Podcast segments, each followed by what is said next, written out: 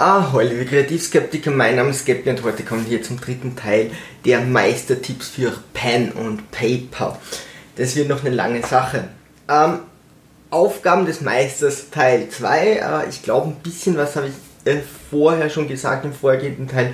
Äh, angeteasert auf, auf den, äh, den Einblendungen, was erst jetzt kommt. So, Hintergründe und Zusammenhänge erklären. Der Meister sollte sich das Vertrauen der Spieler erarbeiten das Abenteuer gut vorbereiten. Der Meister muss das Abenteuer auf die Gruppe zuschneiden. Möglichkeiten des Einsatzes der Fähigkeiten der Helden und Belohnungen für Helden. So, das ist auch wieder eine ganz schöne Menge. Hintergründe und Zusammenhänge erklären. Äh, wenn die Helden nicht verstehen, warum etwas äh, geschieht und vor allem warum etwas Negatives geschieht, dann kann das sehr frustrierend sein. Man sollte zum einen äh, darauf achten, dass man ihnen das in der Welt erklärt. Und oft ist es auch so, dass etwas in der Welt passiert, nur man, man zeigt es als Spielleiter, als Meister nicht. Man, man kann das nicht so rüberbringen, auf solche Sachen äh, hinweisen, die klar zu machen oft ist es oder hin und wieder ist es auch so, dass die Helden jetzt im Spiel gar nicht den Hintergrund wissen könnten. Es ist aber sehr frustrierend. Dann ist es auch mal okay, ihnen out of game einfach zu sagen, okay, hey, so und so ungefähr passiert das im Hintergrund, damit die zumindest irgendwie sich da anhalten können. Ein Beispiel bei uns war, dass der, ähm, dass wir wussten, okay, an der und der Küste kommt ein riesengroßes Heer. Das wird noch ein paar Jahre dauern, aber die stellen hier gerade ein Heer zusammen und das wird an dieser Küste landen. Und wir haben es so diesem Kaiserreich gesagt. Und die meinten, ja, ja, okay, ist gut, schön. Und nach einem Jahr später wussten wir dann schon so, okay, gut, jetzt, jetzt wird es schön langsam eng, haben das immer und immer wieder gesagt und die meinten immer nur so, ja, ja, ist okay, ist okay. Und nach vier Jahren kam, vier Spieljahren, also im realen Leben kam dann tatsächlich das Heer und das Kaiserreich hatte auch ein Heer aufgestellt. Und wir waren total überrascht, dann gab es eine Heerschau und dachten uns so, warum jetzt plötzlich? Im Hintergrund ist folgendes abgelaufen, die haben das sehr wohl zur Kenntnis genommen, haben, aber es ist einfach so, gerade in, in so einer Zeit, wo du nicht so eine Kommunikation wie heute hast, die mussten die ganzen Baronien und so verständigen, dann mussten die ganzen Heere aufgestellt werden, wer gibt wie viele Soldaten, dann wird eben so eine Heerschau gemacht und dann sind die einsatzbereit. Das dauert einfach mal so lange. Nur der Meister hat das immer so gespielt, so, ja, ja, schon, schon okay. Und wir dachten, wir reden uns hier den Mund fusselig und keiner tut etwas. Dabei haben die sehr wohl reagiert. Und das ist natürlich eine schlechte Kommunikation, weil die Helden sehr frustriert sind und sich denken, ich mache alles, jetzt kommt hier Her und dann plötzlich merke ich, dass ich eh mich die ganze Zeit nicht so äh, unwohl fühlen hätte müssen und ich hätte es im Spiel auch mitgekriegt. Also die Welt hätte mir, die Reaktion der Leute hätte mir das gesagt, ich hätte gesehen, okay, äh, dort und dort wären Heere zusammengerufen. Also sowas äh, klar zu kommunizieren, was sind die Hintergründe des Ganzen, was passiert hier. Äh, man kann natürlich die Helden über eine gewisse Zeit im Ungewissen lassen, soll auch mal unangenehm sein, nur nicht über vier Jahre, wo sich die Helden denken, also zum Schluss dachten wir uns einfach, okay, egal, wird das Land überrannt, also an uns liegt es jetzt nicht mehr. Und das sollte es dann auch nicht sein. Die Helden sollen das, was passiert, einfach nachvollziehen können. Also wenn du mir dann sagst, es dauert einfach so lange, bis wir ein, ein adäquates Heer äh, aufstellen. Ein kleines Heer haben wir bald dort, aber das hilft nichts. Äh, das dauert und lieber fangen wir die gegnerische Armee später ab, aber dort dann gebündelt und verlieren nicht vorne unsere Leute, dann ist das absolut okay. Die Helden sollen die Welt verstehen, in der sich die, ihre Charaktere befinden. Die, Hel äh, die Welt soll sehr äh, immersiv sein. Also die Welt soll so nachvollziehbar sein, dass ich sagen würde, so funktioniert die Welt, so würde die tatsächlich funktionieren. Wir hatten da folgendes Beispiel. Äh, es war klar, okay, es wird eine neue Mitspielerin eingeführt, das ist eine Hexe und wir kommen in die Stadt, die wird dort äh, auf den Scheiterhaufen gegeben, wir retten sie und dann ist sie in unserer Gruppe dabei. Das war relativ schnell zu erkennen, dass das die Idee des Meisters ist. So, und ich frage, okay, warum wird die denn verbrannt? Und das ist in so einer Fantasy-Welt, und DSA, das schwarze Auge, und er meinte, na, weil sie eine Hexe ist. Ich sage, okay, aber warum wird sie denn verbrannt? Und er wieder, weil es eine Hexe ist. Und ich sage, ja, habe ich verstanden. jetzt kenne ich ihre Profession, aber warum wird sie verbrannt? Und ähm, Der Meister hatte sich da gar nichts großartig überlegt. Der Punkt ist, im Mittelalter ja, da reicht das als Grund. In einer Welt, wo es Zauberakademien gibt und Druiden gibt und reale Magie gibt, also dort ist es nicht äh, glaubst du an Hokuspokus, sondern dort gibt es Magie. Dort gibt es auch Hexen, die ganz normal in Städten arbeiten. Es gibt gewisse Städte, da ist Zauber verboten, okay, dann würden die dort ausgewiesen werden oder eingesperrt, aber du wirst nicht verbrannt, weil du Hexe bist. Du wirst nicht verbrannt, weil du magiekundig bist. Dort gibt es Akademien, das kannst du studieren. Ähm, sowas ist jetzt kein schlimmer Bruch, okay, gut, dann denkst du dir schnell was aus. Aber so etwas ist auch bei den Göttern da, da hatten wir dann doch relativ oft die Diskussion, an welchen Gott glaubst du?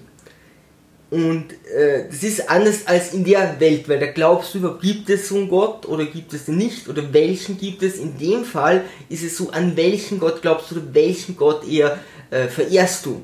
Ja, zu welchem Gott bist du zugetan? Dass es die gibt, ist keine Frage. Die gibt es. Die kommen runter auf die Erde, die kämpfen mit, die geben dir Waffen. Du kannst bei Rondra ihr Schwert oder ihr Streitwagen in gewissen Zeiten zu dir rufen, wenn du geweitert bist und dann ist der da. Also das ist keine Frage, gibt es den Gott wirklich, sondern wie viel Macht hat der und welchem Gott huldigst du? Das ist keine Glaubensfrage an sich.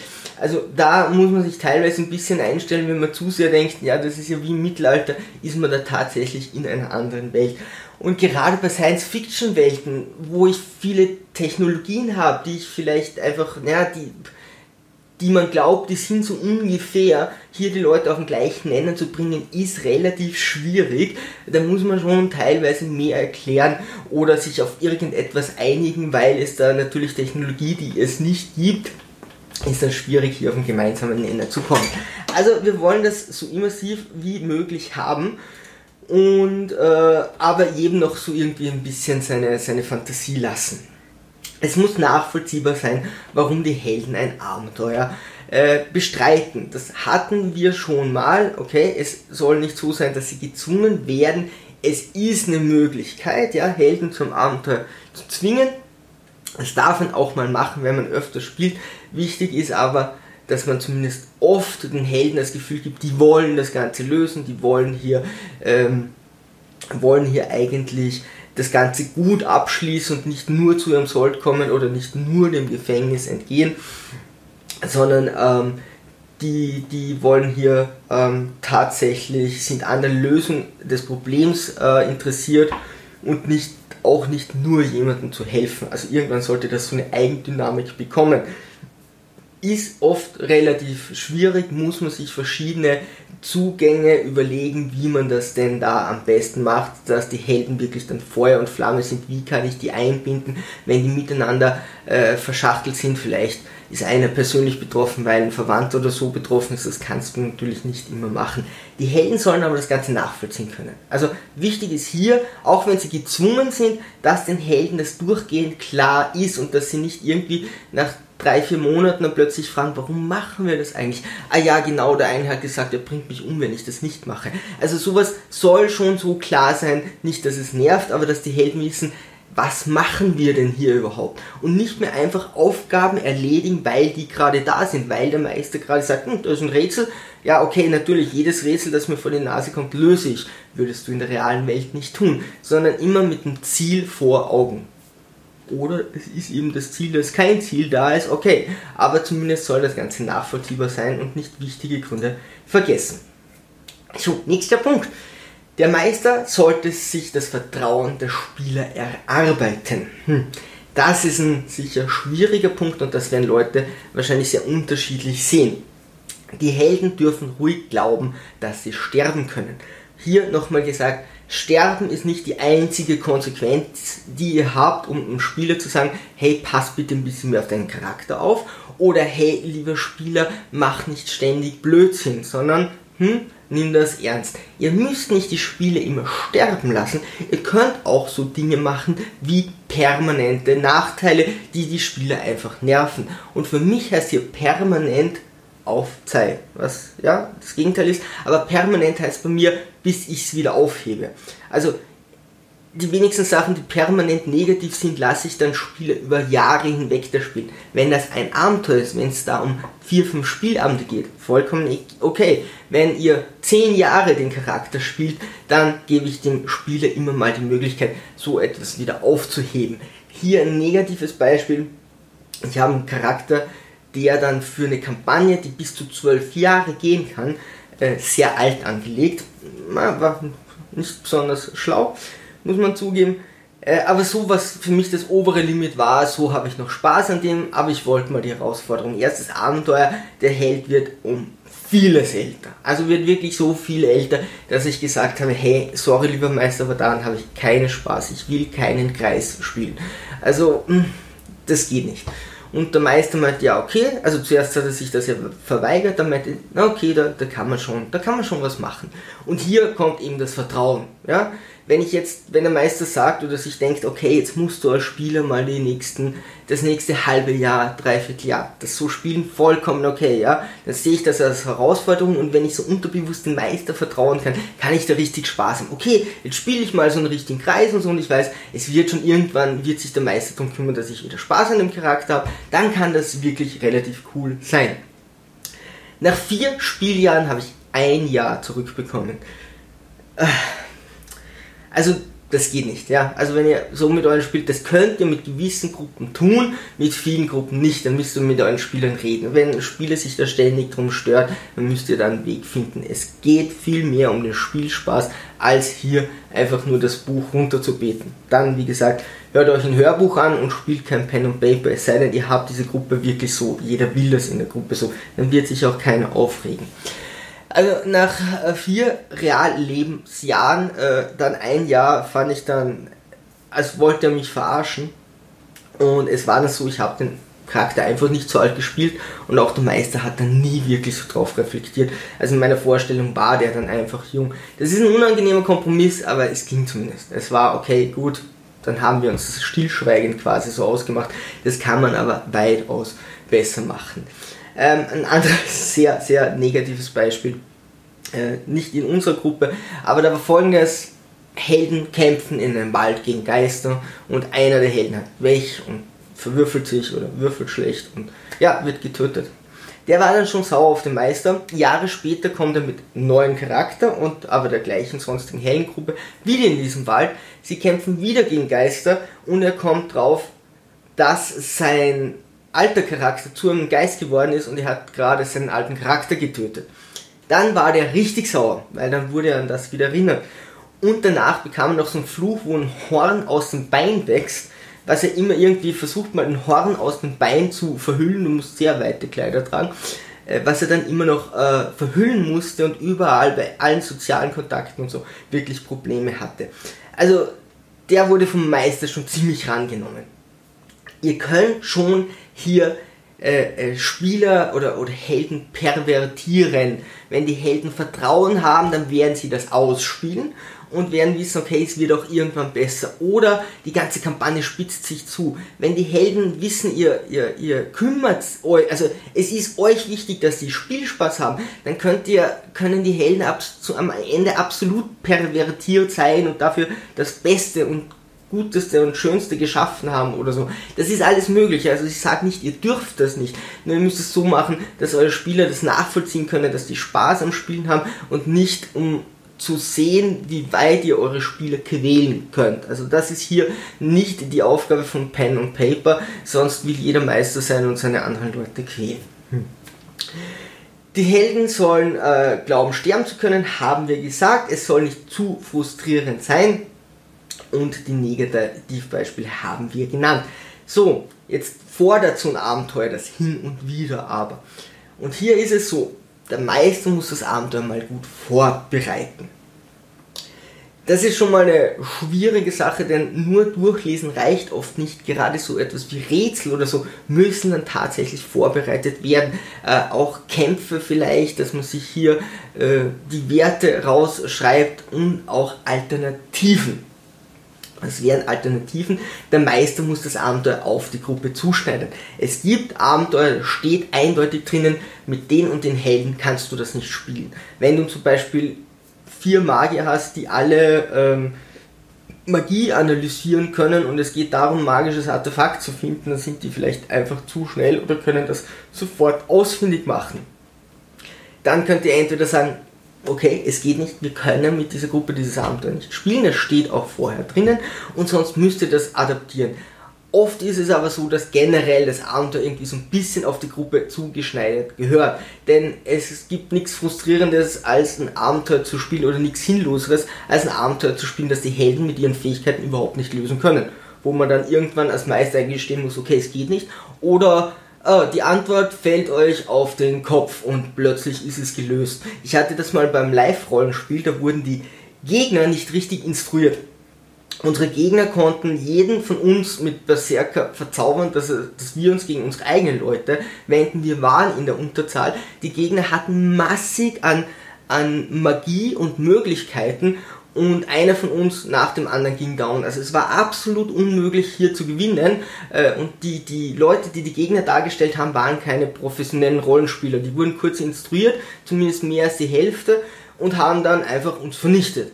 Das wollte aber der Meister gar nicht, denn es war vorgesehen, wir gewinnen diesen Kampf und zum Schluss sagt er, plötzlich kommt eine Macht aus dem Himmel und tötet alle Feinde und ihr fühlt euch gut. So funktioniert das nicht. So funktioniert das tatsächlich nicht. Also das ist eine Farce. Äh, da und wir hatten dieses Problem schon vorher und ich habe es ihm auch gesagt, hey, du musst deine Leute instruieren, du machst die übermächtig, ja gib uns lieber leichte Kämpfe, dann haben wir Freude, du kannst die x-mal auferstehen lassen, äh, nicht das eine nach dem anderen von uns äh, hier irgendwo down geht. Also das ist schon wichtig, hier darauf zu achten, dass ich das Ganze auf die Gruppe zuschneide, dass die Möglichkeiten haben, das Ganze zu machen und vielleicht denke ich mir noch zusätzliche Möglichkeiten aus, wie genau meine Gruppe das lösen könnte oder äh, würde. Der Plot sollte dazu nicht zu starr sein. Also ein gutes Beispiel wäre, ähm, wäre, dass äh, ihr euch mehrere Einstiege überlegt. Ein Einstieg bei der, äh, in das Schwarze Auge wieder in der äh, Greifenfurt-Kampagne, wie hieß die? Ja, das Greifen ähm, ist zum Beispiel, die Orks kommen, es wird Krieg geben, es werden Leute rekrutiert, du kommst in eine Stadt und du wirst rekrutiert. Wenn du sagst nein, okay, eine Möglichkeit. Dann gibt es mehrere Möglichkeiten, dich trotzdem dazu zu holen. Bei uns war es zum Beispiel so, wir gingen in eine Bar, ein paar andere Soldaten fangen eine Schlägerei an, alle werden verhaftet. Okay, hier wird man gezwungen. Hm? Hier wird man gezwungen, alle werden verhaftet und dann kannst du entweder auf eine Galeere gehen und dort zehn Jahre rudern oder ein Jahr in der Armee dienen. Wenn die Helden jetzt nicht in die Taverne gehen, brauchst du immer noch einen Plan C. Wenn die sagen, ja, ich will mich da nicht einschreiben, also ich will jetzt nicht zum Krieg, wir sind Helden, wir müssen vielleicht Nebenaufgaben oder andere Sachen erfüllen. Ich gehe in keine Taverne. Blöd, wie hole ich die Helden dazu? Und da gab es vier, fünf Ideen, wie die Helden da wirklich rekrutiert äh, werden. Das ist zum Beispiel eine coole Sache okay, hier wurden die Helden gezwungen, aber die Helden wussten, okay, wir müssen uns nicht einschreiben. Es gibt andere Möglichkeiten, einfach dieses Abenteuer zu spielen. Was ich noch mit dem Zuschneiden meine, es gibt ein Abenteuer, die du gar nicht spielen kannst. Äh, das wäre zum Beispiel, ähm, man, man muss ähm, Sklaven infiltrieren. Also man muss Leute, die Sklaven halten, infiltrieren, um drauf zu kommen, wo bringen die die Sklaven hin, was machen die. Also macht man sich selbst zum Sklaven und lässt sich dort mitnehmen. Wenn man jetzt irgendeinen Kampfgeweihten, wie zum Beispiel Rondra spielt, der 15.000 äh, Regeln hat der Ehre, dann wird sich der nicht versklaven lassen. Oder Novade, der auch da sehr ehrenhaft ist. Mit so einem Held würde sich nie drauf einlassen. Dann müsst ihr sowas machen wie, okay, ein Verwandter von ihm ist dort, er würde jetzt alle Regeln brechen, sprecht euch das am Anfang mit dem Spiel aus, wäre das okay, deinen Charakter hier vorübergehend so zu verändern, ist es möglich oder eben nicht. Also bei solchen Sachen, es wird viele kleine Punkte geben, da müsst ihr ein bisschen zuschneiden. So ein Plot ist nicht in Stein gemeißelt. Das Abenteuer ist eine Idee. Jemand sagt, das wäre eine coole Idee. Mach daraus, was du willst. Und nicht, du musst es so machen. Es sei denn, ihr habt eine narrative Gruppe, wo es heißt, okay, wir wollen das genauso spielen. Vollkommen okay. Ich sage, das ist meiner, meiner Wahrnehmung nach nicht die Mehrheit von Leuten, die äh, Pen und Paper spielen. Wenn das ist, macht es so. Ansonsten ist das nur ein Anhaltspunkt. Es ist tatsächlich nicht in Stein gemeißelt. Je länger so eine Kampagne oder so ein Plot dauert, desto mehr ist man wohl gezwungen, sich daran zu halten, dass nicht Hauptprotagonisten gleich am Anfang sterben oder was auch immer. Also nicht klar, wenn das jetzt irgendwie zwölf Bücher sind und jedes Buch da über 100 Seiten hat, dann lesen sich die wenigsten auch alles am Anfang durch, weil das einfach sau viel Arbeit ist. Also allein das Vorbereiten ist richtig, richtig viel Arbeit. Und äh, da kann ich schon verstehen, dass man liest, man hat am Anfang meistens Texte, so und so, das wird passieren in den nächsten Abenteuern, in den nächsten Abenden. Und da hält man sich dran und da bereitet man ein Abenteuer vor und einen Abend vor. Äh, je länger das ist, desto mehr muss man sich wohl an Sachen halten. Natürlich wäre es perfekt, einmal alles durchzulesen, dann weiß ich, wo bin ich, äh, wo, wo, kann ich verschiedene Sachen machen, ähm, wo kann ich mich da gut bewegen und den Leuten einfach äh, ihre Freiheiten lassen und wo ist das Ganze eher äh, starr und ich muss mich einfach an dem, das halten und der, der muss überleben da äh, ist eben der Meister gefragt, hier sehr viel äh, Vorbereitungsarbeit zu leisten, wo er eben flexibel sein kann und wo er eben sich an den Plot halten muss. Wenn der Meister zum Beispiel gut improvisieren kann, und wir hatten es bei einer kleinen Kampagne, da gab es ein Buch dazu, der Meister hat das Buch gelesen, der hat zweimal das Abenteuer gelesen und dann nochmal das Buch, der hat das eigentlich nur aus dem Gefühl gemeistert. Der hat dann nebenbei das Buch liegen gehabt und vielleicht hin und wieder, also das Abenteuer, und hin und wieder nachgeguckt, aber der hat das mehr so Nachgefühl gespielt. Das ist vollkommen okay. Problem ist nur, wenn du gewisse Informationen streuen musst und da hat er was vergessen, das kann passieren. Ja, wenn du das einfach nur so äh, improvisierst, dann kann sein, dass plötzlich da und dort hast du eine wichtige Information vergessen und dann gab es ein Rätsel, auf das wir einfach nicht gekommen sind. Okay, muss man ein bisschen mit, mit Hammer nachhelfen, aber wenn sich das restliche Abenteuer an, äh, gut anfühlt, wird sich da auch keiner großartig dran stören. Immer mehr als eine Lösung vorbereiten, also prinzipiell ist es so, äh, das Abenteuer, äh, dass, dass, dass ihr nie nur an einer Lösung festhalten sollt, weil es ist wirklich schwierig, auf die eine Lösung äh, draufzukommen und ihr könnt das mal machen in eurem Leben. Wenn ihr irgendein Problem habt, sucht immer eine Lösung mehr. Das geht relativ oft, dass ihr noch eine zusätzliche attraktive Lösung findet. Das heißt, in der realen Welt gibt es für ein Problem nicht nur eine Lösung und wir finden eben eine Lösung. Wenn ihr jetzt im Skript drinnen stehen habt, es gilt nur die eine Lösung, ist das einfach doof. Ja?